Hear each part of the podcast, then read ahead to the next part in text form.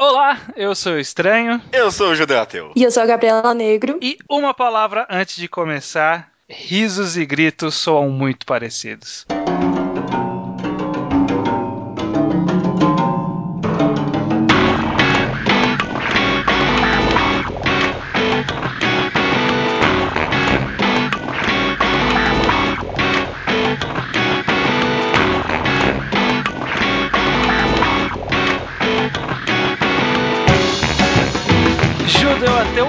Gabriela, estamos aqui para conversar sobre o mangá Helter Skelter. Estamos sim, estamos sim. Estamos- Até que enfim, eu tava demorando até. É, Hel- Demorou mesmo. Helter Skelter foi recomendado num dos primeiros mangás ao quadrado, acho que entre os 10 primeiros, eu nem lembro o número, mas foi lá no Uhum. comecinho. Ele é um mangá de Kyoko Okazaki, é o mangá Josei, e é tudo isso que a gente precisa falar antes de começar a entrar nessa história.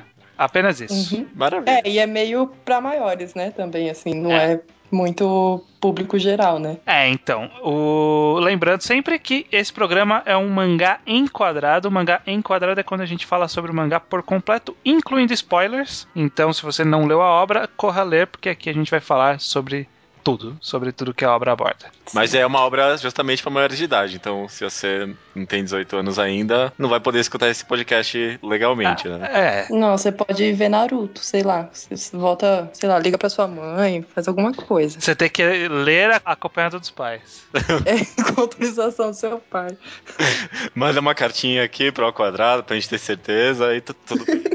Resumidamente, Gabriela, você como nossa convidada especial de hoje, Isso. o que aborda sobre o que é Helter Skelter? Na verdade, é sobre tudo, assim. Eu acho que é sobre a vida. Helter Skelter. É, É que é mesmo. O Helter Skelter é um, é um mangá de volume único, só que ele é tão denso assim que ele parece uma série completa.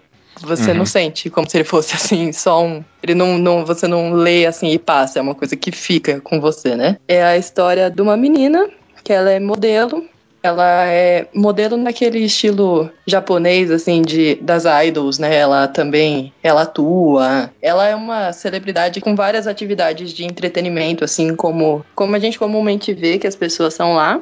Uhum. Só que é óbvio que tudo, todo esse personagem, toda essa celebridade, assim, é óbvio que é uma fachada. E o mangá é sobre derrubar essa fachada, assim, e mostrar um pouco de quem é essa, essa pessoa, quem é essa mulher, assim, quem é a Rihiko, sabe? Ela, quem é essa menina que tá na capa da revista. E ao fazer isso, ele, ele acaba desconstruindo não só a imagem da modelo, ele desconstrói a imagem da sociedade que cria o ambiente para isso e devasta o leitor nesse processo, assim, é, é bem interessante. Isso aqui é uma sinopse, aí sim. É, exatamente.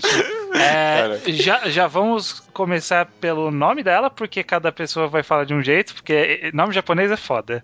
Eu sei que dá, dá pra ler Ririko, Iririko, na verdade, ou Li- E agora tá Lilico. É, então. Na, na edição que eu, que eu recebi esses dias, é a edição oficial americana, que foi lançada lá, tá, tá escrito Lilico. É, é porque o R é aquela coisa. No Japão, o R tem som de L e o Ri é, é o brasileiro, né? Porque a gente vê um R a gente quer pôr um Ri. Mas pro Japão, o Ri é com um Ah. H. Ririco. Então o mim, certo seria Lilico. É, o Lilico ou Ririko, né? Que é o, a forma como eles pronunciam. É por aí, por aí. Vocês vão me corrigir se eu falar Ririco? Porque eu não, Não. vou conseguir me Não, controlar, é- assim, eu não sei. É Eu melhor. vou falar Ririco aqui também. Não, então cada um vai falar de um jeito.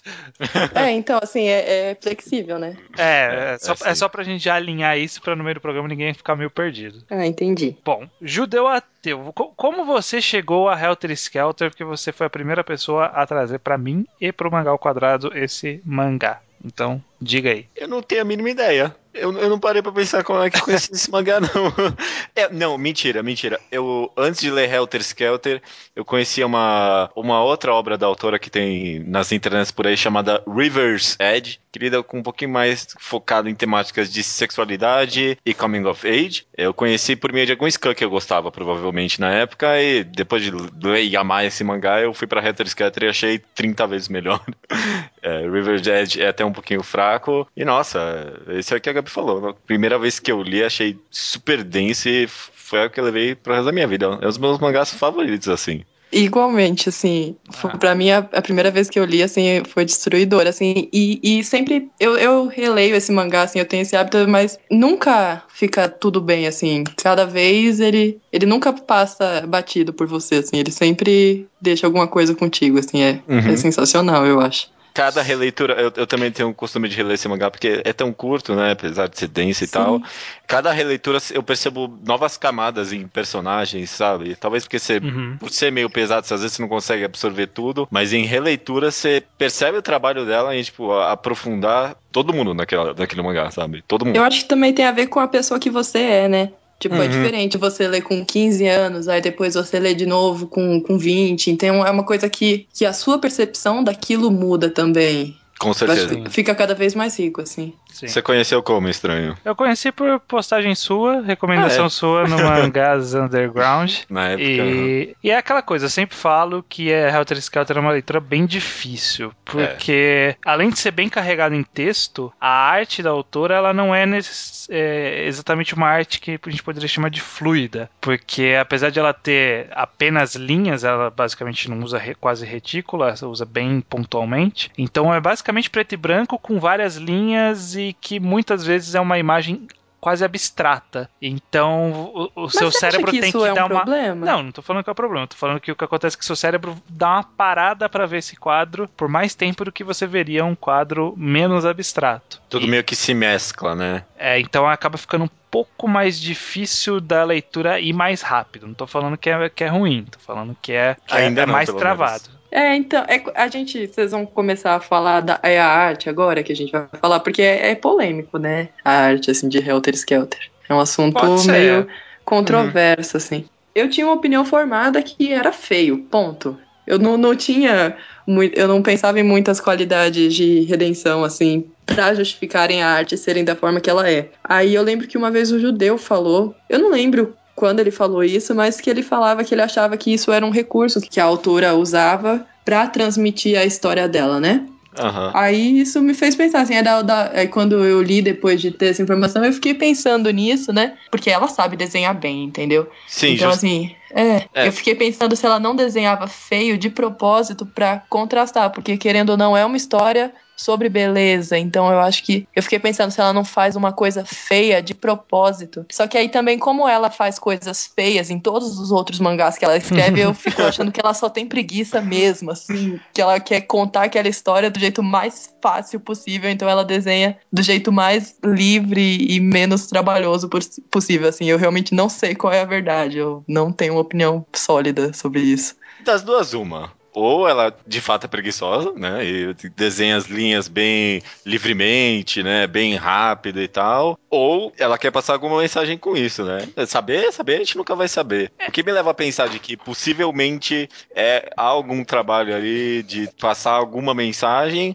são as primeiras páginas do mangá, né? Porque Que são muito bonitas, né? Ela sabe, ela sabe. Não tem como negar que ela sabe desenhar detalhadamente, sabe desenhar bonito. Então, falta de capacidade não é, né? Então, das duas é, ou é preguiça, ou é tentar passar alguma mensagem. É, é porque a impressão que eu tenho é que eu até arriscaria dizer que ela não deve utilizar assistente, porque a grande falta de detalhamento é o tipo de coisa que assistente no Japão costuma fazer, que é pegar o quadro geral e dar uma caprichada. Essa impressão que dá é que ela fez, tipo, ela fez, sabe? Ó, vamos, vamos fazer aqui que eu tenho que terminar essa história. E, e isso junta com o fato de que no final do, do volume fala que ela sofreu um acidente, foi É, então, essa é a atropelada impressão que eu tenho também. E que ela, tipo, fez de qualquer jeito que depois ela ia arrumar. E aí não deu tempo de arrumar porque ela se acidentou. Ó, eu, eu acho difícil acreditar de que ela queria arrumar depois. Eu acho que o que tem aqui é, é a história, digo, tirando o final, talvez, não sei, é a história fechada. A história é essa. Porque ela usa dessa arte meio branca e abstrata muitas vezes. na Porca, né? Porca. Não, eu não sei. Eu, eu achava que era. Depois que você falou isso, assim, eu achava que era um recurso pra passar essa história. Só que como ela tem Aham. esse traço nas outras obras dela, mesmo as obras que não tratam dessa temática, eu Mesmo as obras que ela não foi atropelada? tendo a acreditar que é preguiça, assim. Mesmo nas obras que ela tava na fase não atropelada, Saudável. na fase sadia dela, ela é meio- eu acho que ela é meio lazy, assim. Eu acho que ela não quer assistente. Ela é muito boa, assim. Eu acho que ela faz histórias boas e eu acho que a preocupação maior dela é pegar essas histórias boas e transmitir numa forma de quadrinhos. Ela não se preocupa com o capricho disso. Eu acho que pra ela é tipo assim, ah, ou é um livro ou é um quadrinho. Ah, é quadrinho, então faz assim, entendeu? É, é simples, eu acho que ela tá preocupada, ela tem outra prioridade, assim. É, não, eu, eu, eu concordo, acho que ela tem outras prioridades, mas ainda assim eu acho que ela sabe utilizar dessa preguiça, dessa arte mais simplista, pra passar algumas mensagens, sabe? Ela sabe usar da preguiça dela. Que nem, tipo, tem, lá pro final do mangá tem várias cenas com sonhos e tal, vários quadros bem de objetos e coisas assim, e tudo meio que se mescla, assim, passando uma ideia meio psicodélica, sabe? Tipo, Que é uma alucinação, né, na verdade, né, aquela parte que você tá falando. Justamente. E a gente É. fica meio alucinado com todas essas imagens, Sim. com essa confusão e tal. É preguiça, mas ela sabe usar disso, pelo menos. Ah, eu acho ela maravilhosa, eu acho que ela pode ser preguiçosa, assim, do meu ponto de vista, tá Aham. ótimo. É, é aquela coisa, dá pra justificar mais ou menos baseado na, no conteúdo da obra, mas ainda assim fica, fica uma impressão que talvez, só talvez, se houvesse uma dedicação um pouco maior, a leitura poderia ser mais fluida e, sendo mais fluida, ser mais acessível a um público maior. Porque é aquela coisa, né? Um filme que fizeram do, do mangá, eu já vi muita gente que não conhece nem mangá que já Aham. assistiu o filme. Mas E tenho certeza que jamais iria ler o mangá por causa disso, né? Aham. Mas então, será que é pra ser acessível? É isso que eu penso, assim, no- porque não é um mangá fácil. Ao mesmo tempo que eu acho que, assim, que deveria ser uma leitura obrigatória, porque fala de temas que são muito pertinentes na vida de todo mundo que é vivo hoje em dia, Uhum. em algum momento você vai se deparar com o conflito que tem nesse mangá. Só que é pesadíssimo, assim, não é uma leitura que, que eu sairia recomendando, assim, para as pessoas na rua. Eu acho que tem que ter, assim, é complicado, assim, tem que ter uma triagem, sabe? A pessoa É. pode se assustar. É, mas eu, eu acho que ela não fez pensando em, tipo, ah, vou fazer de uma forma que nem todo mundo vai pegar porque eu quero fazer uma história pesada. Eu acho que foi meio, foi meio que uma Ah, mas ela consequência, tem na essa verdade. noção que ela não ia fazer um hit comercial, assim, quando ela tava com esse material, porque. Claro, porque ela nem desenhou direito, né? Sim.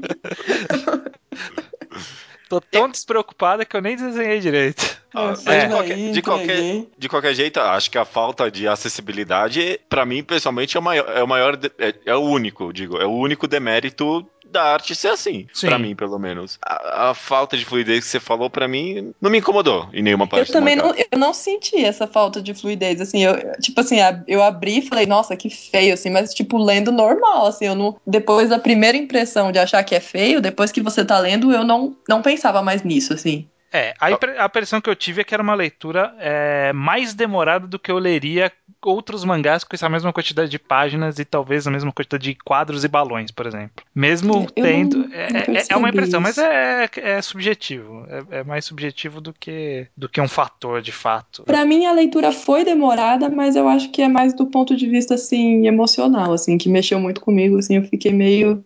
que eu era, eu era, nossa, eu era novinha quando eu li esse mangá, assim, Uhum. e eu acho que ele, apesar dele falar muito pra todo mundo, assim, você dá um mangá desse na mão de uma menina adolescente, assim, você pensa em muita coisa, porque é o seu mundo virado de ponta cabeça, assim. Ah, É. sim. Foi o primeiro mangá, assim, que eu li e falei, nossa, mangá é foda, assim, sabe? É, em- não é só entretenimento, assim, foi a primeira coisa que eu li e me fez realmente refletir sobre alguma coisa, assim. É, então vamos entrar de fato no, na parte. Agora que a gente tirou a arte do caminho, já falamos sobre ela, vamos para a parte que é o grosso de Helter Skelter, que é o, a parte mais é, reflexiva, é, é discutível, que é sobre o- o- quais são os aspectos que ele aborda, né, quais são os temas abordados ao longo da obra. É, eu acho que o primeiro, né, o mai- o mais óbvio de todos, um, um aspecto que é bem tratado, é essa parte do, das celebridades, do show business, de como funciona a fama, né, o papel de ser um- uma pessoa famosa. No, no Brasil a gente tem até casos meio análogos a esses de idols japonesas, mas são um pouco diferentes, né? No caso do Japão, as idols elas são artistas que trabalham de fato em várias coisas. Então elas são modelos, são atrizes, são é, dubladoras, são qualquer coisa.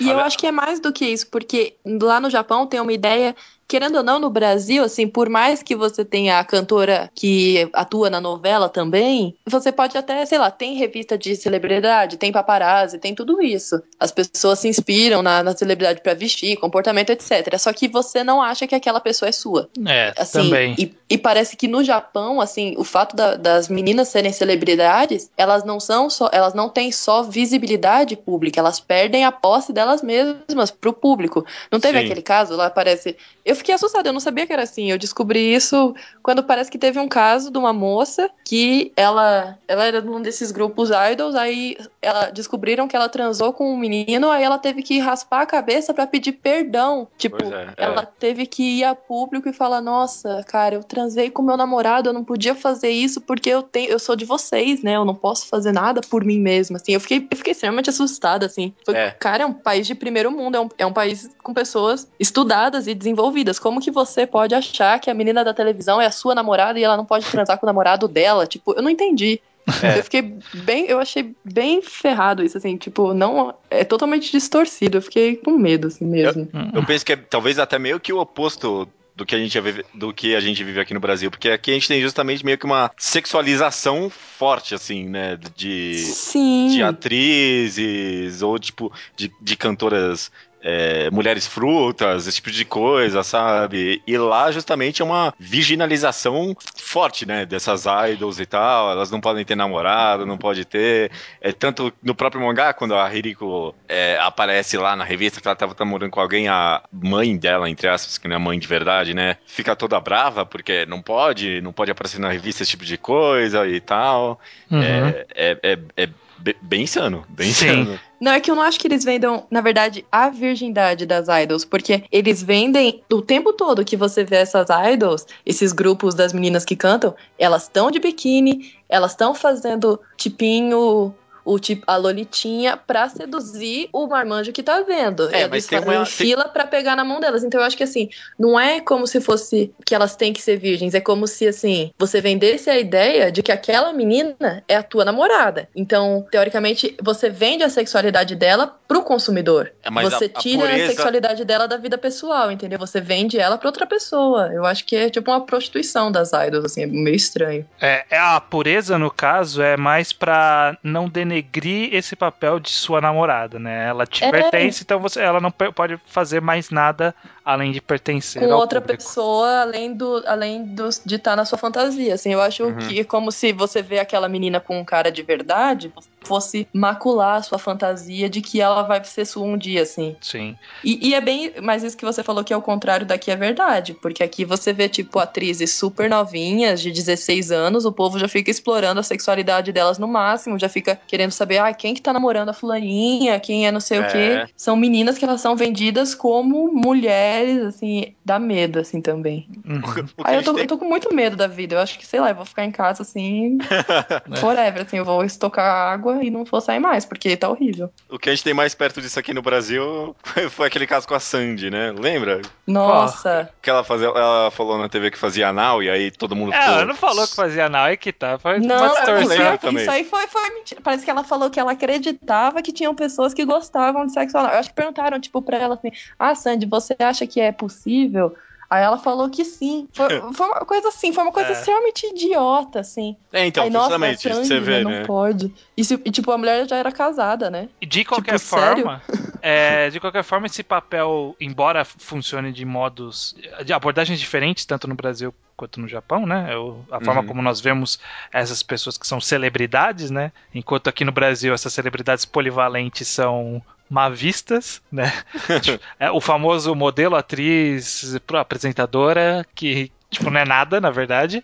Quer nada. É, no Japão, no Japão é alguma coisa, na verdade é, é o grande tchan deles, são, são essas celebridades. Mas de qualquer jeito, nos dois casos, busca-se muito uma idealização de beleza e que é, é um ponto fortíssimo, né? Porque nenhuma dessas pessoas famosas, tanto no Brasil quanto lá, são feias. É, o, gra- o grande papel é vender pessoas bonitas. E muitas o trabalho delas, inclusive, é ser só bonita, é ser só gostosa, sabe? Miss Bumbum. Miss Bumbum não é nada, cara. É uma pessoa, o cargo da pessoa é ser gostosa, é isso. O que é legal nisso, nesse mangá, é porque, tipo, ele mostra bem isso, assim. Todas as menininhas do Japão, elas querem ser a Ririko. Porque a Rihiko é linda, porque a Rihiko é perfeita. Só que, cara, a Rihiko não é a Rihiko. A Rihiko é. é. montada, é produzida, é uma desgraça, entendeu? Nem a Rihiko interpreta a Rihiko, assim. Não existe, não é a pessoa que ela é. Já é um personagem ali.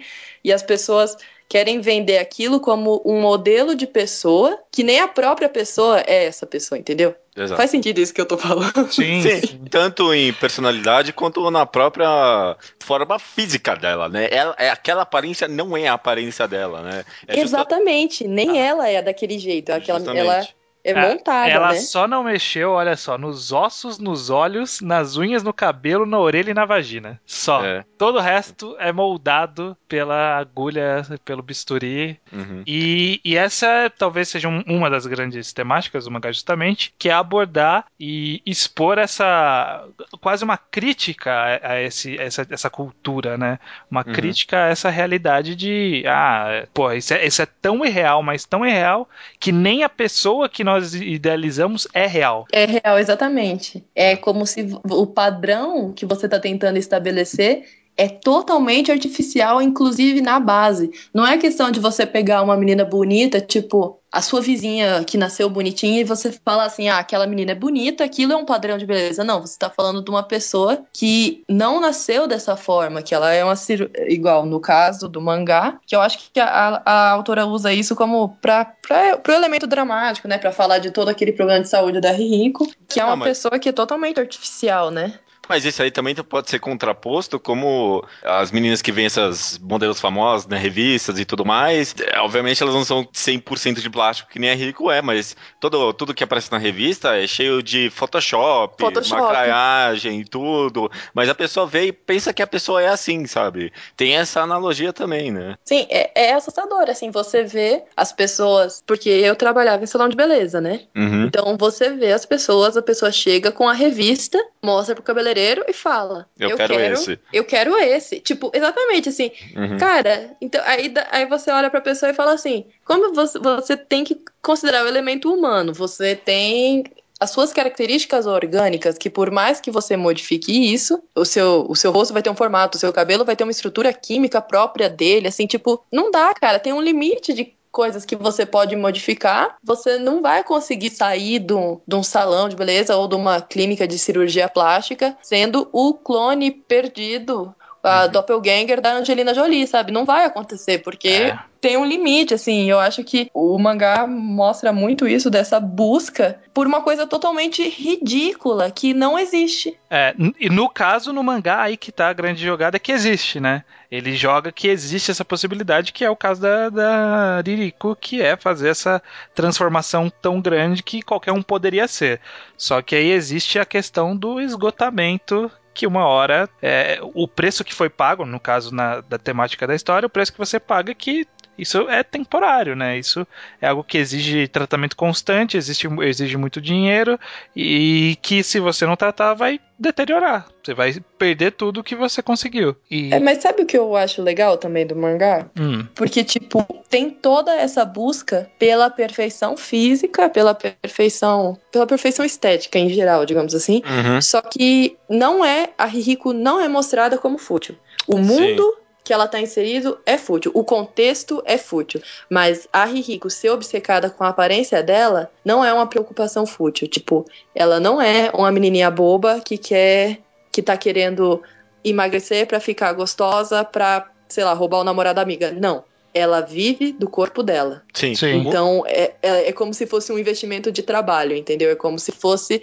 Porque ela sabe que no minuto que ela ficar feia, que ela ficar velha, acabou. Uma das minhas partes favoritas do mangá é quando ela tá naquela, naquela sala de exame médico e ela tá cheia, conectada, cheia de máquina, falando que parece que o, o cérebro dela tá sendo dividido. E aí a médica fala, meu, isso aqui foi escolha sua, sabe? E aí depois ela vive relembrando isso, sabe? É escolha dela, claro. E isso mostra uma complexidade no mangá, porque eu acho que é uma análise fácil de se fazer sobre essa situação social de busca extrema pela estética e tal é culpar tipo a própria sociedade, sabe? Ah, a sociedade força padrões de beleza nas meninas, então elas vão buscar e tal. A, a, a, sociedade que impõe esses padrões de beleza e tal. Mas o, o mangá, é claro, ele critica, né, essa sociedade, critica as revistas, critica tudo isso, mas põe o lado pessoal dela também, né? É uma escolha que ela fez também, né? Sim. É, é, é engraçado porque o próprio mangá, ele mesmo dá um, um contraponto a essa, essa visão. Porque quando aparece aquela outra é, garota que é mais jovem e que ela é bonita já é naturalmente bonita, e tudo mais, é- é, o mangá ele deixa explícito: olha, ela pensa que beleza não é nada demais, sabe? Tipo, as pessoas não deviam se preocupar tanta coisa, tanto com a beleza. Mas Uhum. é porque ela nasceu bonita que ela pensa assim, sabe? E- Sim, e essa é a verdade. Quando É. você, quando você tem aquilo, né, para você é irrelevante. Agora, quando as pessoas estão buscando aquilo, aquilo tem um sentido pra elas. Então, o próprio mangá ele já apresenta o contraponto nessas duas personagens. Sim, é exatamente isso, porque a pessoa que já tem o privilégio, ela não entende qual o problema da outra pessoa, sabe? Uhum. Porque, tipo, a pessoa já é linda e perfeita, assim, ah, qual é a vantagem que você tem em ser bonito? Tipo, porque ela nunca precisou parar pra refletir sobre isso, assim, de fato. É o famoso por que, que você não consegue emagrecer, sendo que, tipo, você nunca precisou fazer regime, por que, que você tá me perguntando isso? né? Você É, sempre... tipo, é verdade, ou tipo, ai, não existe racismo no Brasil, sou branco. É, É lógico que você nunca sofreu racismo, você não vai saber que você, é lógico que é conveniente achar que não existe, porque é uma coisa que nunca foi imposta pra você em primeira pessoa, né? Uhum. É complicado. É, e aí, retomando essa questão do, da- dessa característica que o mangá apresenta, de você ter o esgotamento do tratamento de beleza, dele acabar com o corpo e ele ir se deteriorando, eu acho muito interessante que ele serve também como uma analogia à própria fama, ao próprio mundo das celebridades, que você entra no mundo, esse mundo de celebridades, que é um mundo não baseado em talento, é um mundo baseado em imagem, você entra com prazo de validade. E o mangá, ele coloca um prazo de validade físico nessa questão, né? No nosso mundo também existe o, manga- o prazo físico, que é o caso de, sei lá, Gretchen, é, Rita Cadillac, é, o papel delas era ser gostosas e hoje em dia não são. Socorro, né? Elas, Que triste. elas são um, um reflexo feio do que já foi um dia. E é interessante porque o mangá ele traz justamente um, um prazo mais curto e a gente tá passando por esse momento da, da Lilico, dela perceber que ela tá chegando nesse limite dela, que o papel dela no- na fama vai acabar e que as pessoas simplesmente vão parar de falar sobre ela em um determinado momento. É, então, eu acho que esse é o recurso da- dramático, né, da autora, assim, porque, tipo, desde o primeiro momento que a Rihiko entra nisso, ela já sabe que ela vai ficar velha, vai cair e ela vai ter que se afastar. Só que aí, de repente, o corpo dela explode, né? Sim. Pois é. Muito antes do que ela esperava, assim, porque não foi um envelhecimento natural, foi um envelhecimento. É como se ela fosse um carro muito antigo que precisasse de uma manutenção constante. A partir do momento que ela não pode, não tem mais acesso a esse reparo, cai, destrói, assim Uhum. tudo. E, assim, eu, eu não sei se é meio piegas isso, assim, mas depois, assim, acho que quando eu tava relendo, assim, eu acho que também esse exagero é uma metáfora da autora pra personalidade da Rihiko. Porque ela não tá só ficando feia, não é como se. é, A pele dela literalmente rasga. É. Ela literalmente explode em feiura. Então, assim, é como se toda aquela coisa ruim que ela guarda dentro dela, porque esse, esse é, é, é a verdade. Ela é uma pessoa ruim, ponto. Ela não é vilã, ela não é nada porque ninguém tá julgando nada, né? Só que ela é ruim, ponto. Então, assim, é como se isso tivesse, de alguma forma, depois extravasando pra contaminar a imagem dela, que ela não conseguiu represar isso dentro dela infinitamente, assim, em algum momento isso estourou e veio pra fora, assim. É, com certeza. É, não, essa análise aí é. Eu, eu- eu vejo também, né? Tipo, a, a podridão que tava sendo, tipo, de dentro da pele dela era ela mesma, né? É. É, Eu- o, é o tipo a alma, né? Sim, o que eu acho bom é que é aquela questão, né? A gente trouxe que o mangá trata essa questão tanto da beleza como da fama em si, da- do, do processo de ser uma celebridade, por assim dizer. E esses dois caminhos culminam na personagem, que é a Lilico, que é a personagem central. E eu acho que é bacana porque a autora, ela, ela nunca deixa a Lilico ser uma personagem é, rasa, uma personagem unilateral. Ela tem profundidade e que é trabalhada constantemente nessa obra. Por exemplo, a gente percebe que ela é meio escrota com as pessoas, mas ela é escrota com as pessoas porque ela tem uma insegurança tremenda, né? Sim. Esse medo dela ser abandonada, esse medo de acabar a fama dela, é o escudo que ela encontrou de ser agressiva, mas é, é uma consequência da realidade dela e não que ela é dentro de si, ela é ruim por natureza, sabe? É, além de ter toda essa história dos remédios estarem mexendo com a cabeça dela, né? É claro, então. É, é, é, eu acho que é aí que tá a grande profundidade do mangá para mim, porque ele. Aí que tá, ele dá profundidade para ela, mas ela também. Ele, para mim, pelo menos, o mangá não deixa de julgar ela mesmo assim. Sim, ele julga essa realidade, né? A postura da autora em relação a essa realidade é clara. Ela usa uma frase que é a seguinte: celebridades são como câncer, um tipo de deformidade. É isso. Essa é a frase Puta, dela. Isso, é, isso eu guardei, assim, isso eu não esqueço. É, é, eu lembro desse mangá, essa parte pra mim eu lembro, assim. Só que eu vou discordar de vocês, eu acho que ela não julga. Eu acho que ela não julga ela porque... não julga a Lilico, ela julga essa realidade, eu digo. Ela julga o mundo, assim, Isso. ela não julga nenhum dos personagens. Sim, eu acho que sim. ali ninguém é herói e ninguém é vilão. Assim, coisas ruins e boas acontecem com todo mundo, todo mundo tem os seus momentos de redenção, assim, e eu acho que ela é, ela só narra as coisas assim com distanciamento, com frieza, ela, ela coloca isso na sua frente ela não faz juízo de valor em cima disso, ela coloca na sua frente e fala assim: tá, é isso aí, se você quiser, você acha o que você quiser. Se você quiser ficar com dó da Ririco, você fica. Se você quiser ficar com raiva dela, você fica. Porque ela é assim, cabe a você julgar ela cabe ao leitor esse processo de julgar as coisas, porque, igual assim, na minha percepção, durante todo o tempo do mangá, a Rihiko, eu não acho que ela é má por. Ah, é só por consequência. Não, eu acho que ela é ruim. Eu acho que ela, ela não é boazinha. Ela porque... nunca foi, ela não tem tendência para ser boazinha. Ela porque... é ruim, ponto. Porque o mangá dá essa, esse duplo sentido para ela, né? Ela é um produto da sociedade, mas ela é um produto dela mesmo também, né? Sim, é a natureza, ela tem a natureza dela também, que ela não é. Ela não é flor que se cheire, não. Só que o fato dela ser má não impede que você tenha empatia por ela e que você Sim. fique com dor, que você fique sofrendo junto com ela quando ela tá no chão se contorcendo de dor, assim, você fica você sofre por ela, assim, uhum. mesmo ela sendo má. Ou a assistente também. Nossa, ela, ela humilha a assistente o tempo todo. Mas você também não fica com dozinha da assistente, porque, cara, ela tá ali, ela não é obrigada, sabe? É, justamente. tem os interesses dela também, né? É, todo mundo ganha e todo mundo perde. Todo mundo tá muito consciente do que tá fazendo o tempo todo. Então, por isso que eu acho que não tem vilão e não tem mocinho, assim. Uhum, uhum, justamente, é, todo mundo é representado dessa mesma forma. A, a, assistente lá, ela, ela tá sofrendo ali por causa de outras pessoas, mas é, ela escolheu fazer tudo aquilo, né? Nada aconteceu por acaso, né? É, eu já vi gente argumentando, falando que acha um pouco artificial a forma como ela obedece, por assim dizer, a Lilico tipo, meio que sem pensar muito, sabe? Ela simplesmente vai lá e joga ácido na menina e tenta atacar a outra e tudo mais. O que, que vocês acham disso? Vocês acham que é forçado mesmo? Ou, Não. O, o, o, que, o que explica esse tipo de atitude dela, né? A gente consegue trazer mais próximo da realidade esse tipo de pessoa? É porque ela vive uma situação tão perturbada e contorcida que eu, pelo menos, me, me é muito difícil me imaginar como é que eu agiria no lugar dela, sabe? É, é, ela sofrendo essa tortura física e psicológica constante da Rico contra ela, né? Talvez, tipo, seja até meio um caso de. Estocolmo, né? É, justamente. É, ela fica nessa situação, parece que é, em determinado momento ela não tá gostando, que ela tá meio tipo, nossa, o que, que eu tô fazendo? O que, que tá acontecendo? Mas o namorado, uma hora, solta pra ela. Fala: olha, você fica aí nessa, mas com ela você não era frígida, né? Você tava adorando lá ficar com ela, fazendo coisas que eu nunca vi você fazendo na vida, e só porque a Lico pedia sabe? Então, é.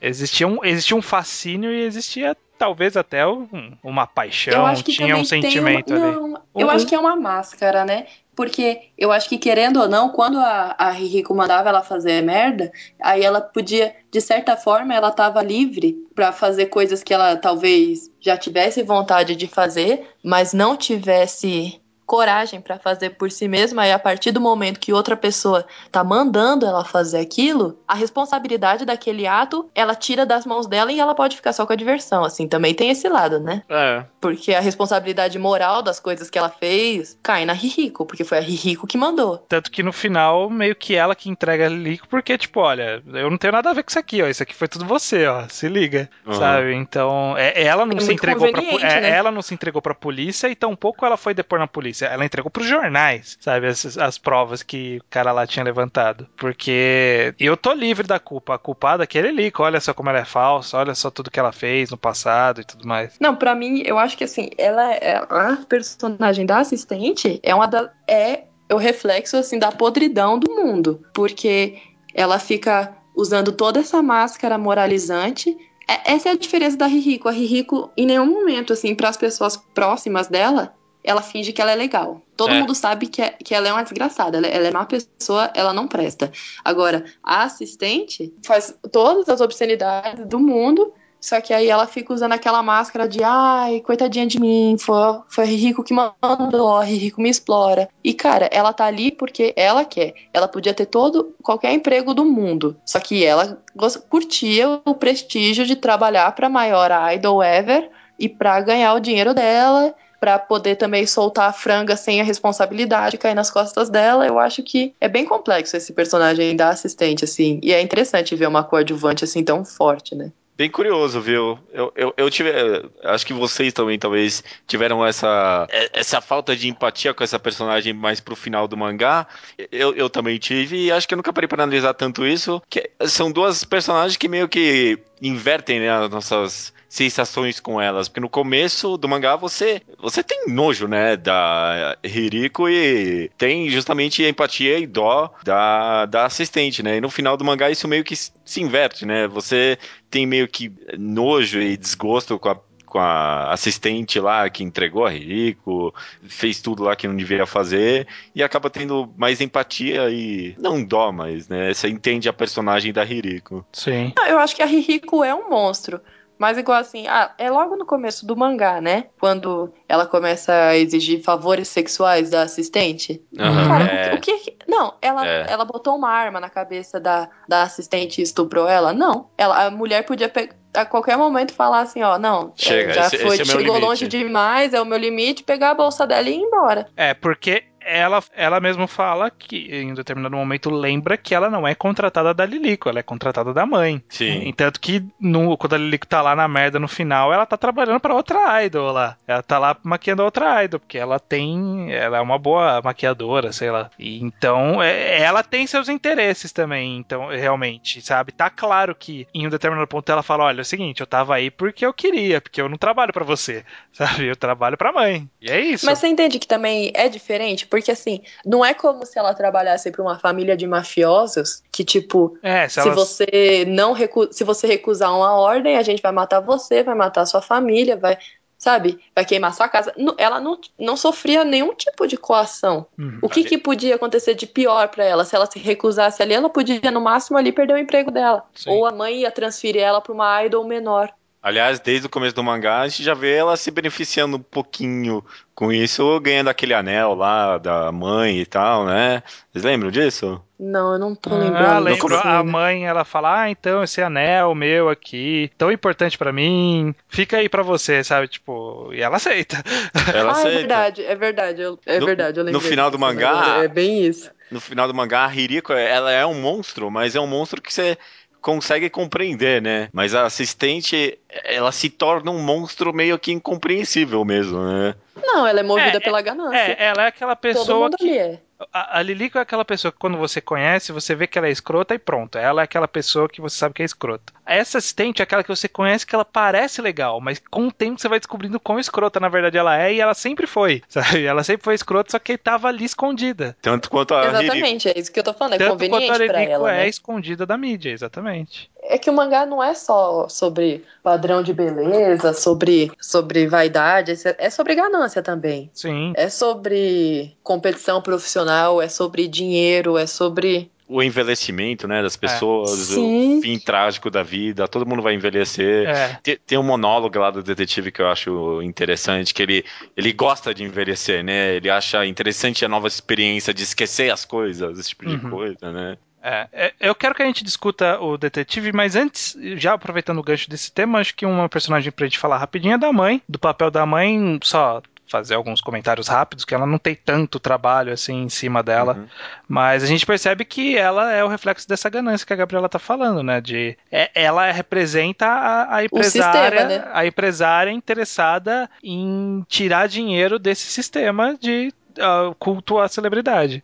Olha, vou, vou ela, ela, pegou uma menina, falou assim: olha, ela tem os ossos necessários para isso, vou trabalhar ela extensivamente, danificar o seu corpo e fazer dinheiro. É isso que eu quero. Cara, a mãe é o capital, assim. Ela pegou uma matéria-prima, ela transformou num produto final, ela vendeu ela vai continuar vendendo isso até onde puder. No momento que esgotar isso, ela vai procurar outro produto para vender. É. A mãe, a mãe, ela não é muito profunda, assim. Ela, é, ela é o personagem com menos dimensões, digamos assim. Sim, ela é bem sim. plana. Ela é, ela é isso que e pronto, assim. Ah, toda aquela. Ela pode ter uma relação ali teoricamente amigável e afetiva com a Ririco, mas é uma ilusão, é uma, é uma ilusão para Ririco.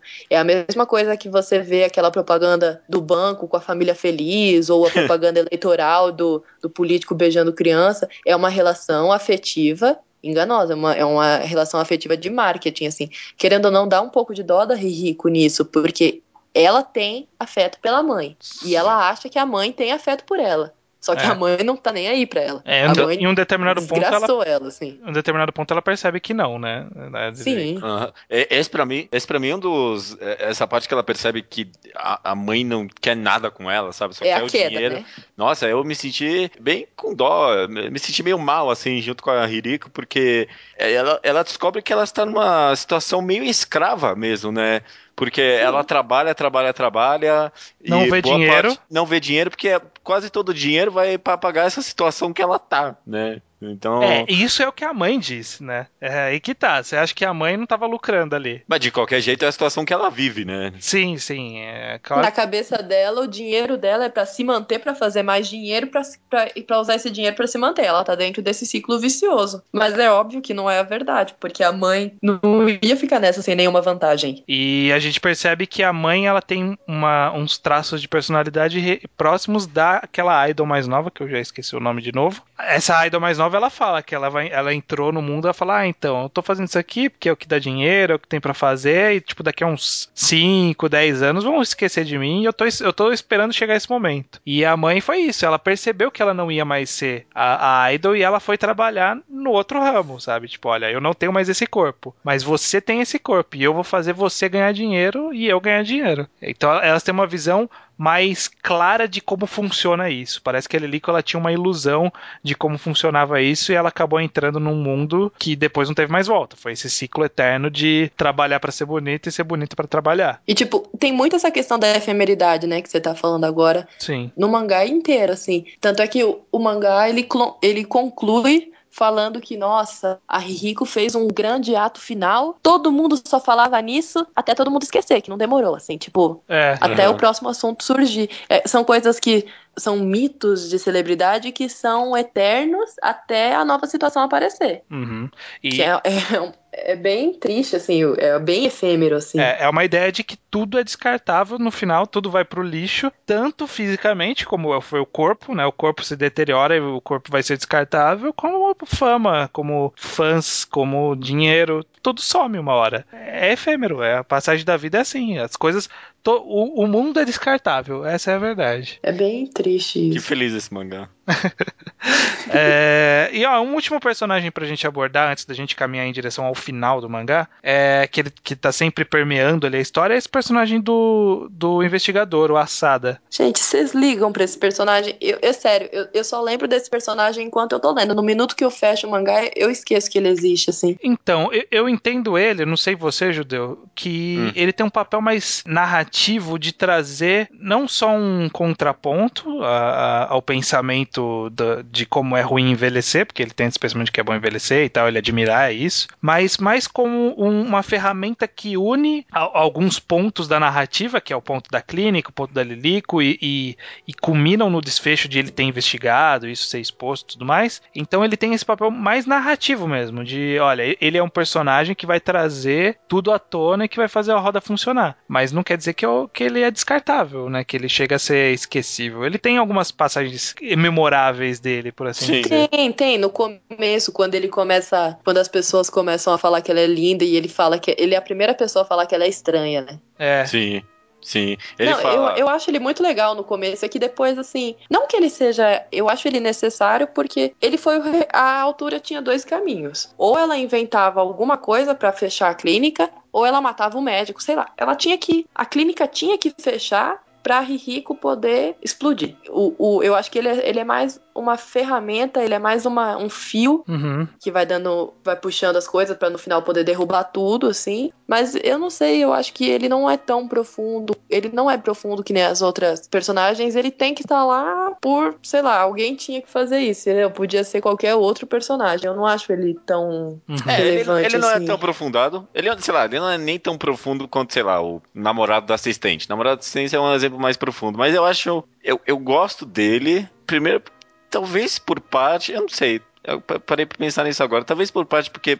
Pra mim, como homem, ele me dá, tipo, um ponto de referência no mangá, não sei, talvez. É um Ele é um personagem- leitor, né, talvez. Ele é lúcido, ele é a única pessoa lúcida ali, né? Pois Sim. é, justamente. E eu acho que é- é- a importância narrativa dele é, é bem encaixada. Depois a, a Hiriko fica anuci, anu, alucinando, é, alucinando com ele, né? É porque quando chega nesse final do mangá eu já tô tão, tipo, exausto de minha vista e Dessa situação. ação e tudo que eu, eu não presto tanto atenção no papel dele, no que, que ele fala. lá- na- ele, ele tem bastante fala naqueles últimos capítulos, né? Mas eu, eu acho que tem alguma coisa pra analisar ali, mas até agora eu não peguei. Mas eu acho que ele tem um papel importante. Vou jogar isso só.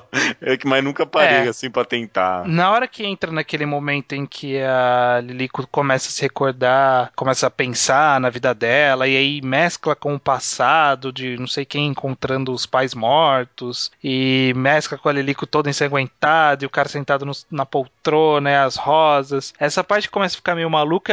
Ela tem muitas falas que eu não entendo exatamente o motivo daquelas falas estarem ali. Então eu acho que até a gente já caminha então pra essa parte do final. Qual é que é desse, no final de Helter Skelter? Eu Já, já adianto a minha visão que quando eu li a primeira vez eu achei pior do que da segunda vez que eu li. Da segunda vez que eu li eu, eu a- consegui absorver com uma visão mais simbólica e tudo mais. Da primeira vez eu achei que foi meio perdido. Mas. Eu, eu acho o final. Eu confesso assim que eu não entendia ele direito.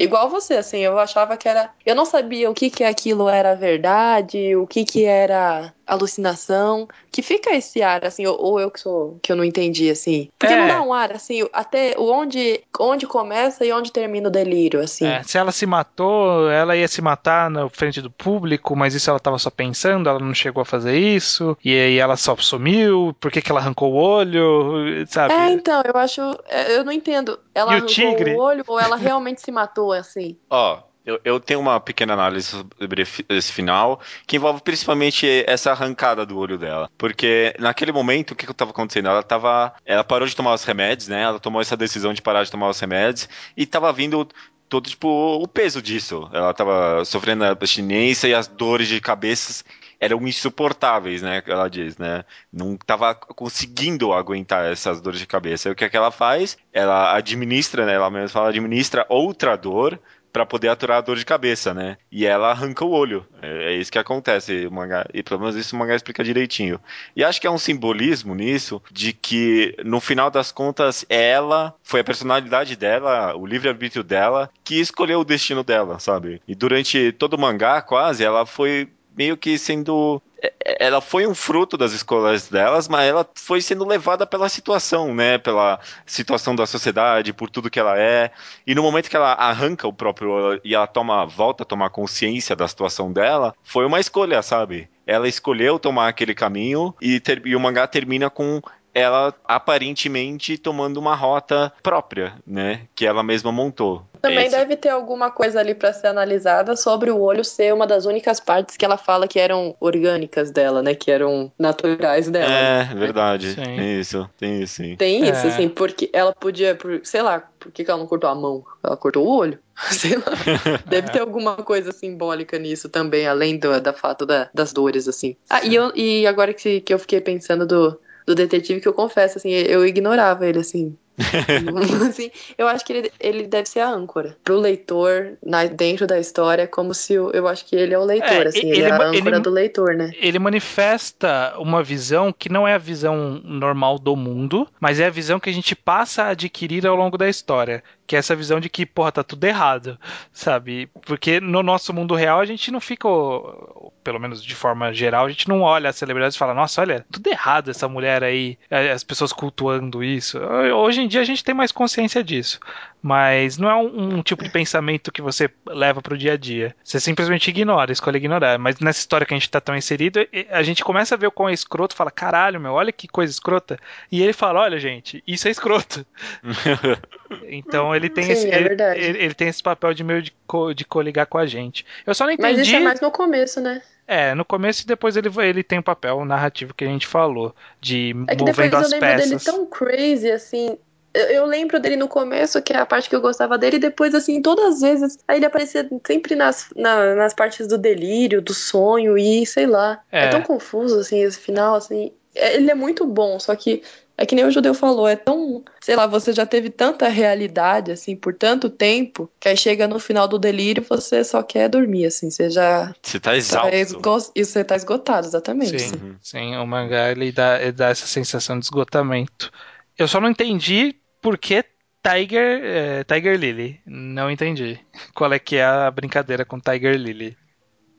Ninguém entendeu, aparentemente. Ninguém entendeu, então É. assim, a gente liga pra, pra autora, pra ela no próximo podcast, ela vem aqui, ela explica e o porquê que aparece o tigre no, no sonho também, assim, que eu gostaria de saber. É, e, e já indo pro final final mesmo, qual é que é essa do destino da Lilico? Porque a gente fica com essa impressão de que a história tá inconclusiva, né? Porque ela termina com to be continued e, e jamais é- será continuado, né? Essa história já foi encerrada, a autora já trabalhou em outras coisas, então a gente não vai ter uma continuação específica disso. Então o final final mesmo é a Lilico vivendo esse freak show, por assim dizer. Qual é que é essa do destino? Não, mas isso não é. Ah, eu acho que isso é um final, quer dizer que, que vai continuar a vida da Rihiko, não que ia continuar o mangá assim, eu nunca li dessa forma. Olha, é uma boa visão. É, eu, eu- na primeira vez eu li dessa forma e depois eu vi o que a Gabi falou. Porque eu acho que se era pra continuar, ela já teria continuado. É, Principalmente depois que teve adaptação de filme, fez maior sucesso, Helter Skelter. Se o problema era problema financeiro, alguma coisa assim, ela teria continuado o mangá faz tempo. E depois de um tempo eu comecei a ver como, tipo, a vida dela continuou a partir depois dali, sabe? As é, então, é assim que eu sempre li, assim, tipo, Uhum. A partir do momento que ela vê a Rihiko ali em outra situação, é tipo assim, ó, a vida da- dela ali não acabou naquele momento, não acabou naquela cena do olho, ela não morreu. É, ela continuou, em outra, ela não é mais a Rihiko, ela é outra coisa. É. E continuou, assim, mas não que, ia, que a gente ia ver isso, É. de alguma forma. É, mas é, o mangá termina assim, ela vendo esse freak show aí, cara. Eu achei muito legal. Eu, Eu achei legal também. eu gostei desse, dessa resolução pra ela, sabe? Que é, agora ela vive meio que, a- até onde eu entendi pelo menos, ela meio que vive de ser uma aberração, né? E antes ela vivia de ser o Ser a exemplo. perfeição, né? É, ser a perfeição, justamente. Agora é da deformidade, né? Ela é o câncer, né? E bom, sempre bom trazer, obviamente, né? Mangá, Helter Skelter. Qual é a, a lógica desse nome? Pra mim, parece claro que é música dos Beatles, não? Ah, sim. É que não é só isso, né? Será que não é só isso? É isso que eu queria trazer Não. com vocês. É porque, obviamente, tem, né? When I get to the bottom, I go back to the top and lá. É, então, sabe, tem, tem ali. Tem ali a correlação, mas não é só isso. Mas você sabe por que que tem esse... Por que que o refrão da música é dessa forma? Porque Helter Skelter é um, é um escorregador. É um escorregador, Helter Skelter? É, o, a origem da palavra Helter Skelter. Eu sei por isso porque eu já escrevi sobre esse texto, né? E também essa é uma das minhas músicas favoritas, os Beatles. Então eu sei que Helter Skelter é um tipo de brinquedo de parque de diversões que você, é como se fosse aqueles escorregadores circulares, assim. Ah, tô vendo aqui no Google. Uhum. É mesmo, É um olha só. escorregador. Aí, a partir disso, assim, virou como é um negócio de. Como é um brinquedo circular, assim, eu imagino que, que é um termo usado para denominar uma confusão, uma bagunça. Sim. Então, Helter Skelter, quando a pessoa diz Helter Skelter, é sinônimo de confusão. Então, aí o nome apareceu já, aí por ter essa conotação, assim, é a mesma coisa que você falar assim, ah, minha vida é uma montanha russa, assim, sabe? Tipo, Helter Skelter, assim, confuso. Porque aí depois tem a música dos Beatles, que chama Helter Skelter, tem o massacre do Charles Mason, que chama Sim. Helter Skelter. Sim. Sabe, você. sim. É uma expressão que. É. A origem é um, é um escorregador É. e a, a expressão significa confusão. Querendo ou não, assim, a música dos Beatles, tá? Foi a primeira experimentação com um rock mais pesado, assim, então foi confuso, era para ser confuso. Na, na letra eles fazem menção ao escorregador. Aí o Charles Mason usou depois porque ele gosta da música dos Beatles e talvez também por ter a conotação de confusão, que não foi uma ideia legal, assim, sabe? Não precisava ter acontecido, né? É. Mas, assim, é, tudo bem. Ele, ele tava meio louco, ele tá errado, então vamos ignorá-lo. Tava, assim, tipo, má pessoa, ruim.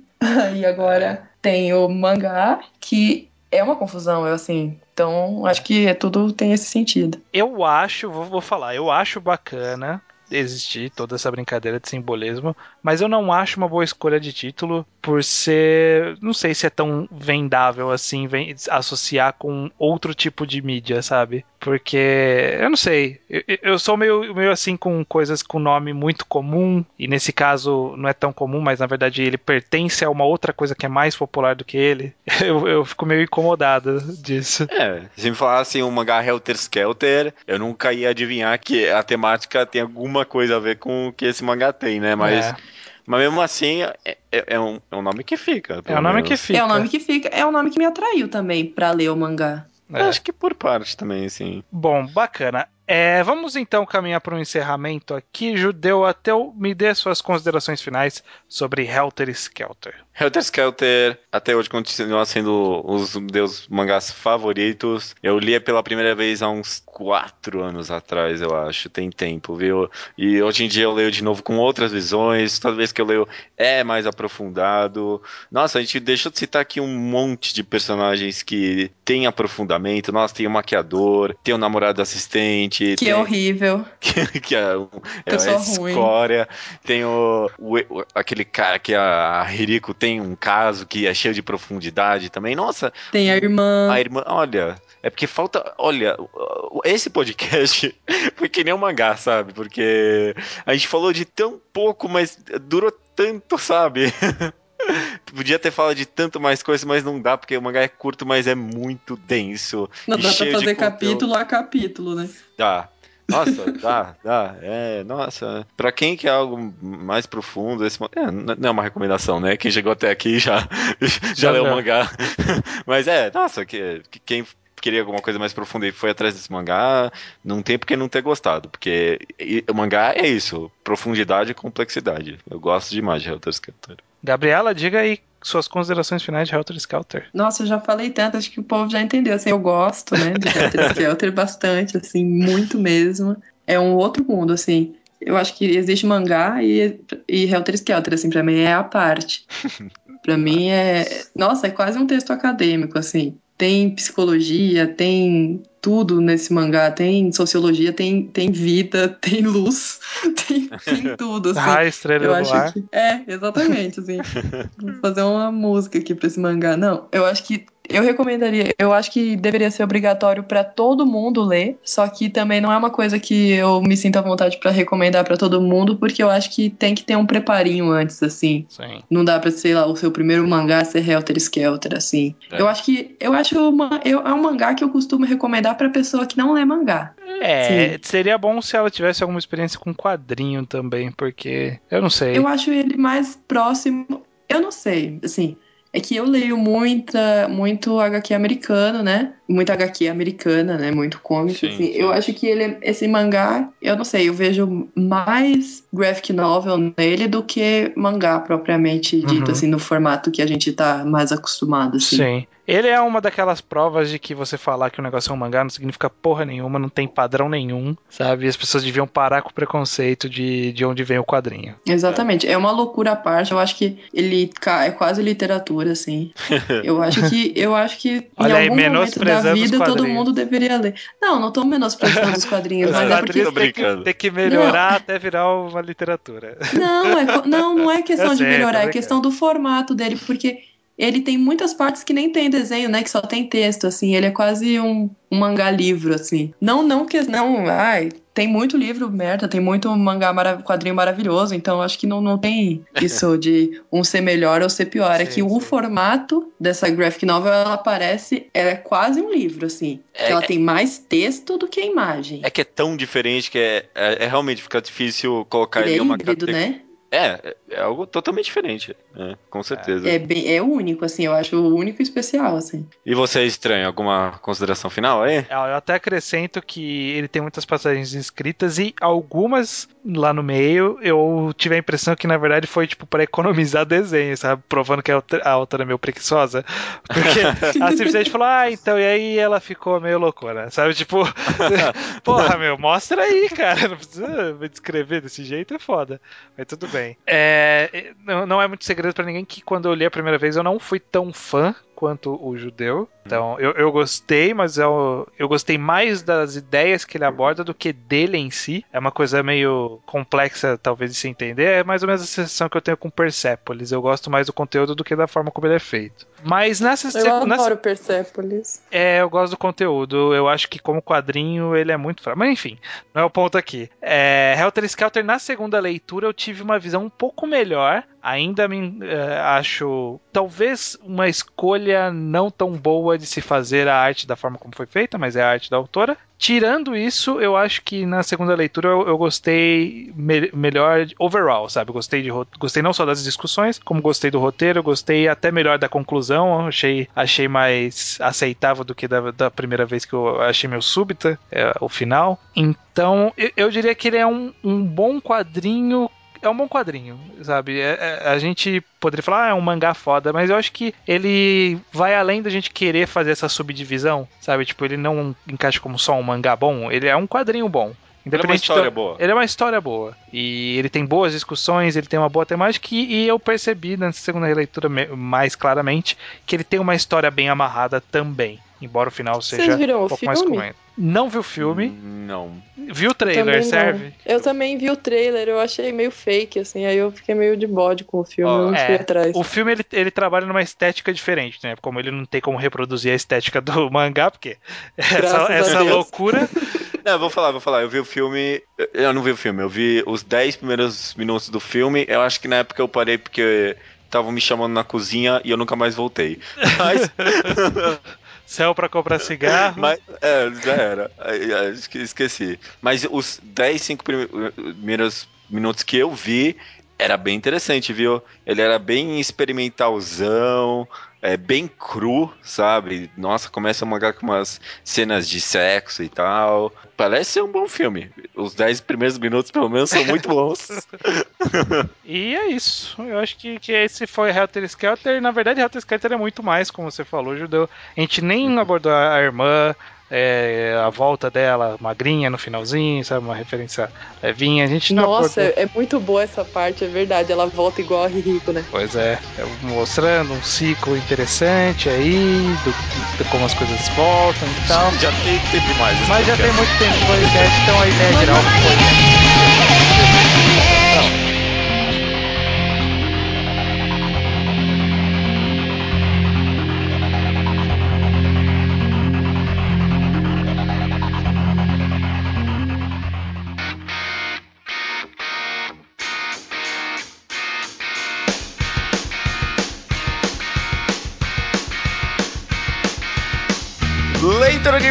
Estranho do episódio número 112, consertando o Bleach.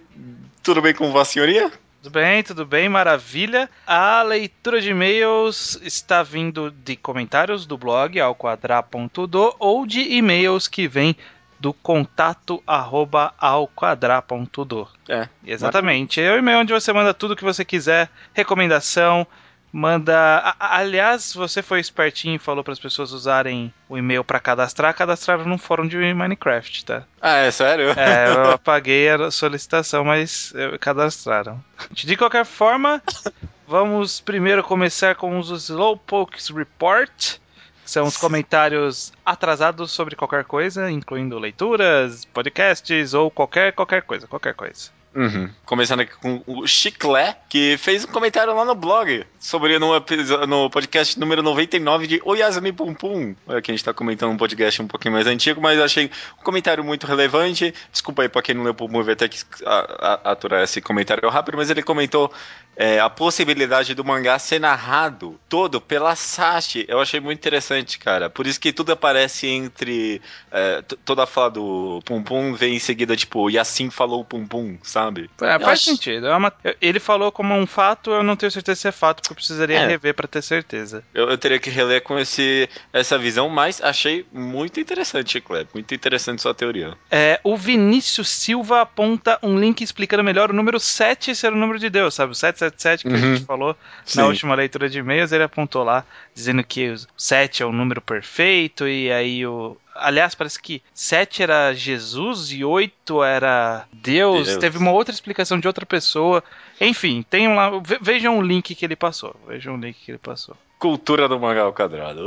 O próximo aqui é o Naraki que pergunta se vamos entrar em férias agora no final de 2014 e começo de 2015. É uma, é uma boa pergunta, né? É uma boa pergunta, não sabemos. Não sabemos. A gente tem um- um- uma agenda aí para os próximos dias e depois que acabar essa agenda a gente tem que repensar as próximas agendas. Talvez aí role umas férias, não sei, não sei, não sei. Podia, podia sim. Podia Não, sim. não tá planejado, mas pode ser que role agora que você pediu. Naraki, quem queria podcast, fale com o Naraki.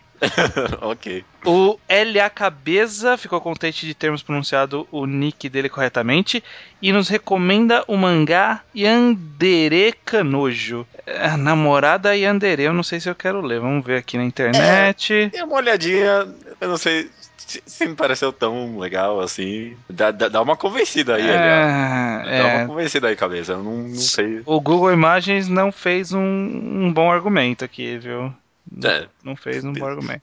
Vamos ver, vamos ver. O próximo aqui é o Victor Roma que pede fa falarmos sobre o mangá barra anime de Berserk que você nunca leu, estranho. Nunca li, assisti o anime, se servir de alguma coisa, mas faz muitos e muitos e muitos anos. E então pode ser que demore um pouco, Vitor.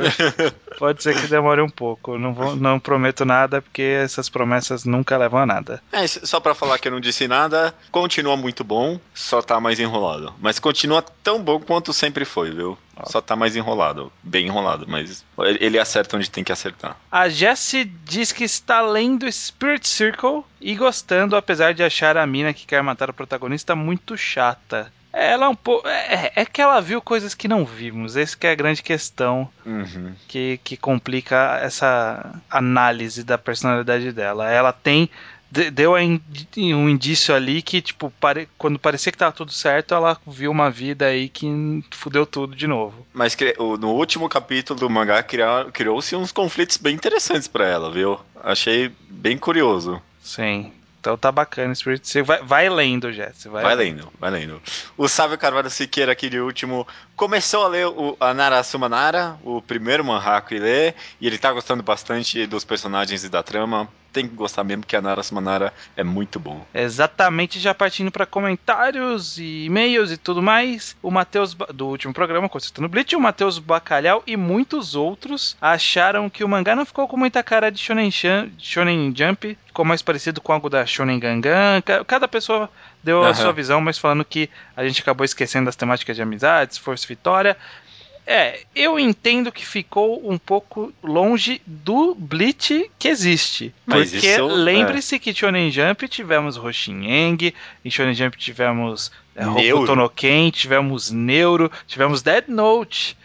Pois é, a gente veio pra revolucionar tudo, cara. Imagina se esse mangá saísse na Jump. E, e também, sabe, a gente não mostrou não tem como a gente narrar aqui lutas e É. tudo mais. É, todas as lutas estavam lá. O que a gente falou foi da trama geral. Tem um monte de luta bacana lá no meio, um monte de espadas. É. e conversa sobre o quão importante sua amizade, sabe? Esse tipo de coisa. Isso ficou subentendido. A gente tava preocupado em montar a trama geral. O pessoal não teve imaginação. Próximo aqui é a Inês Barbuio, que admite ser fã do Hitsugaya e achava ele muito fofo. Ok. Tudo bem. Você tudo sendo bem. mulher, pode. Não, não sei, não sei. Cai no meu conceito ainda um pouco.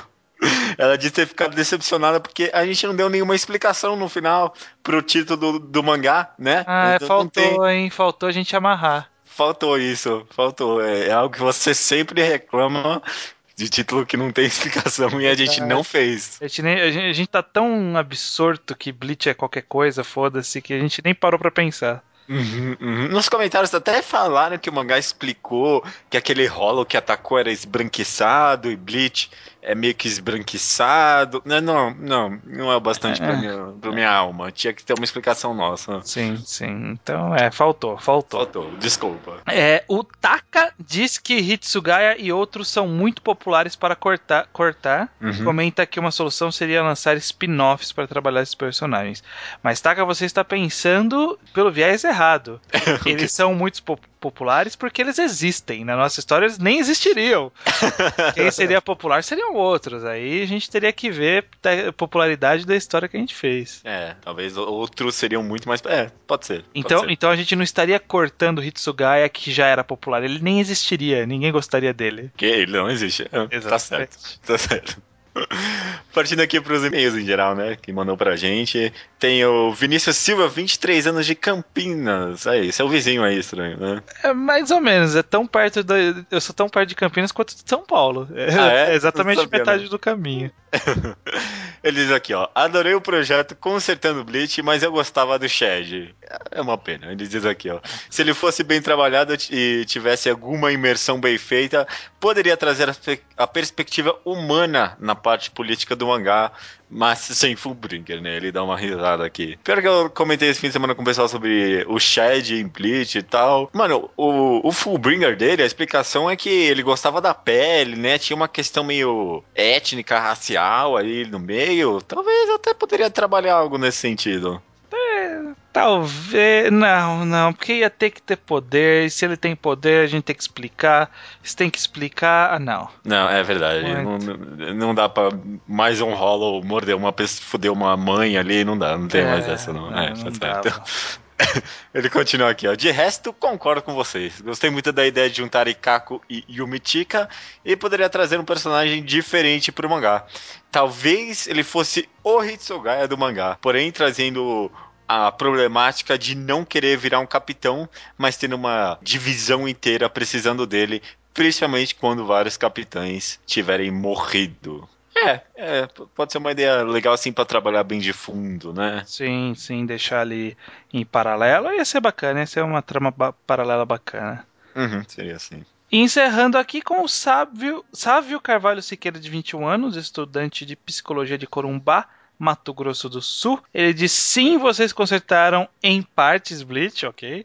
Uhum. Tirando esse final meio brusco que inventaram, o resto ficou interessante. Poxa, O quê? o, o melhor foi o final. Não, não. Você não entendeu a genialidade do final, sabe? Tá É, errado isso. cara, é, Tá cara. errado. Tem nada de abrupto, a gente ia ter construído certinho a narrativa. Ia ser tipo Slandunk. Tipo, nossa, aí sim. Uma- o final que é muito bom, mas causa, né? Causa um Mas- pouco de estranheza. Uhum, uhum. Esse Ah, é bacana, esse é bacana. É, ele segue aqui dizendo que agora um pequeno desabafo. Bleach foi o primeiro mangá que li, apresentado por um amigo meu dos tempos de escola. Na época não tinha muito parâmetro para dizer o que era bom ou ruim em um mangá, mas aquele desfecho com Aizen derrotado, Ichigo vencedor e a história continuando me deixou puto de verdade. E é exatamente isso, cara. É. Esse foi o ponto. Esse Deixa- foi o ponto. É, que era pra largar Bleach e eu não larguei. É, né? Esse aí era o ponto que era pro Cubo ter largado o Bleach, né? E ele não também, largou. também. Então a gente consertou isso pra ele. ó. Esse foi o grande, um dos grandes pontos que a gente precisou consertar. Bacana. puxamos o final pro final. É esse que temos de e-mails e comentários pra hoje. Muito obrigado pra quem mandou. Sempre comentem, né? É bem Sim. legal. Bacana. Tem alguma coisa pra comentar, Judeu? Alguma novidade? Algum. qualquer coisa? É, joguei uns games aí, não sei se é relevante ou não comentar. Joguei aquele Faster, Faster Than Light, FTL da Steam. Muito legal, muito difícil, viu? Achei bem difícil um jogo. Sim. Tá, tá difícil passar do terceiro pro quarto lá, fasezinha. Eu sou muito ruim, viu? É, eu joguei bem pouco e como eu não fui capaz, eu deixei pra lá. Também eh, joguei um pouquinho de Half-Life Delve e achei meio overrated, viu? Olha aí, polêmica. Polêmica, eu acho. É, pra, pra época deve ter sido aquela coisa, mas é, não, não achei que é um negócio que sobreviveu tão bem, não. É só divertido, só isso. Hum, Justo. E você, alguma coisa pra comentar? Eu joguei hoje o card game. Olha, uma nova mídia. Card game do Game of Thrones. Ah, eu vi umas imagens lá. É bacana, é muito bem bolado, mas a gente jogou em seis pessoas. Seis Caraca. pessoas é too much, tem que fazer menos. e os Greyjoys, o deck dos Greyjoy é uma porcaria. Eu achei que ia ser muito legal e eles foram uma merda. todos os outros decks eram mais legais que o meu. então, é, mas eu quero, quero voltar a jogar, porque é bem bacana. Mas De- com menos pessoas. Joguinho de carta, né? Coisa que eu já joguei na minha vida foi Yu-Gi-Oh! na época de escola. Nossa, parabéns. É, não. não É, não, eu joguei, joguei Magic e Yu-Gi-Oh! jamais. É, Magic tem um pessoal aí que é fãzão, cara. Tem, tem, tem gente que se orgulha de ter decks que custam o preço de um carro. É, é, isso é bem nesse nível mesmo, cara. É bem nesse nível. né? Bom, cada um com. Cada um com as suas manias, né? É, não sei se eu consigo comprar um carro vendendo todos os meus mangás e quadrinhos aqui. você Ah, acha que sim? Não, o meu não, pelo menos. Não sei, cara. não Dá sei. uma entradinha, mas acho que não paga um carro, não. É, um O carro. carro, carro tá caro, cara. É, verdade.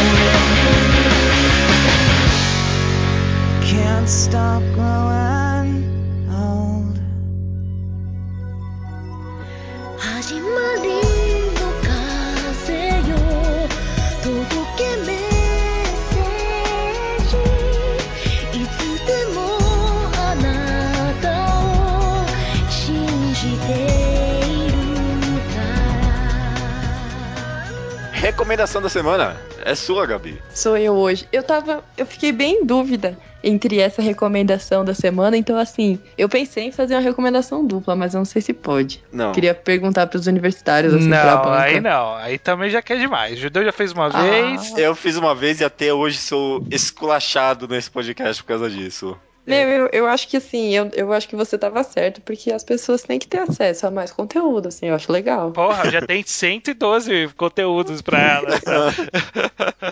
Até mais. Tá bom, eu vou recomendar uma coisa só. Quando eu começo a recomendar? Já, já tá, Já tá já tá rodando. Isso, isso Ah, então tá bom. Ó, mas antes da minha recomendação, eu vou recomendar também o meu post, tá? Que eu já escrevi um post no, no Guiabô sobre Helter Skelter. E o Judeu também já escreveu um post muito bom, que eu espero que ainda esteja no ar, que eu li na época, eu gostei muito no, no mangá Underground. Ele Nossa, escreveu né? sobre Helter Skelter. Eu reli esse texto pra esse podcast e achei que tava muito mal escrito. Tá tudo bem. Ah, eu li na época que foi lançado. Eu não li de novo pra, pra saber se tá, mas eu acho que não tá, não. Eu acho que Ah, sempre é, éramos todos bom, né? adolescentes na época. É, na época eu achava que era o melhor texto que eu fiz até então. Hoje em dia. Eu não leio nada com mais de dois meses, assim, porque eu tenho vergonha. eu finjo que não existe, assim, eu. Às vezes o negócio que eu li na semana anterior, eu já fico, porra, mano, ninguém me falou que tava errado isso aqui. É, eu abandono a autoria, O assim. que, que eu tava pensando, né?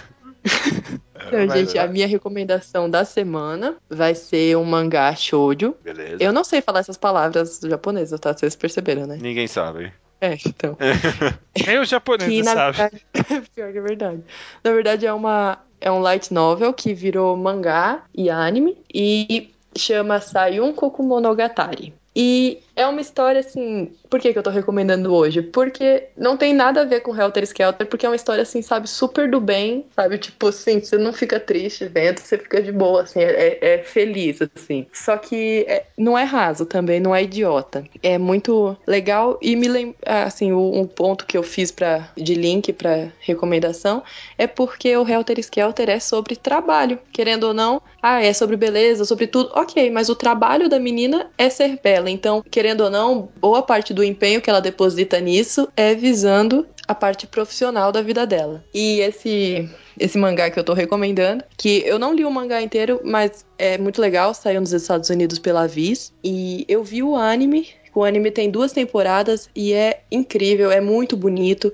Trilha sonora é muito bonita, assim, é uma animação linda, é, é visualmente deslumbrante, assim, e é muito legal porque é uma história que se passa nesse império que chama Sayunkoku, que é como se fosse um império análogo à China antiga, assim, que é de uma moça que ela, tem, ela é de uma família nobre, então ela é uma moça educada, ela é uma moça inteligente. Ela teve acesso a vários, vários níveis de conhecimento. O pai dela é bibliotecário, então assim, ela sempre pôde aprender muita coisa, mas ela nunca pôde colocar isso em prática, porque ela era uma mulher do Império Antigo, então ela só podia, no máximo, almejar ser esposa de alguém. Aí numa dessas, ela frequentando o palácio, né? Ela foi vendida, na verdade, pro palácio pra ser esposa do imperador. Que só que eles nunca ficaram juntos, ela só, ela só frequentou ali durante um tempo. E o nisso imperador eles ou o palácio? ela, os dois, sim.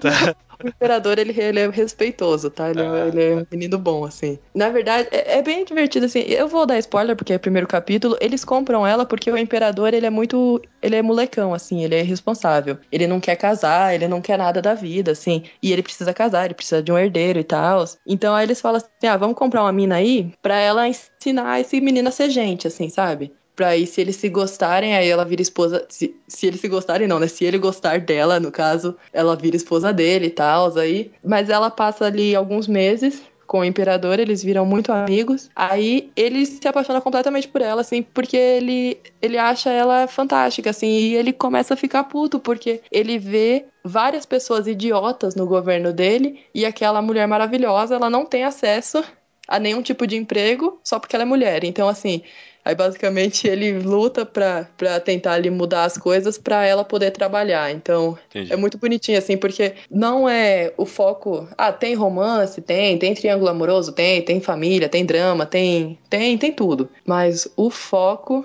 é a luta da Shurei pra ela poder prestar um concurso pra ser funcionária pública, assim, e é muito legal. Legal, legal. Uhum. Beleza. Ótima recomendação, porque isso com certeza nunca seria recomendado nem por mim, nem pelo estranho. Às vezes eu tenho meio dó aqui do público feminino que assiste mangá enquadrado, né? Então, é, foi. você foi- está sendo, você está É, mas defendendo divisão de desse gênero aí, ó.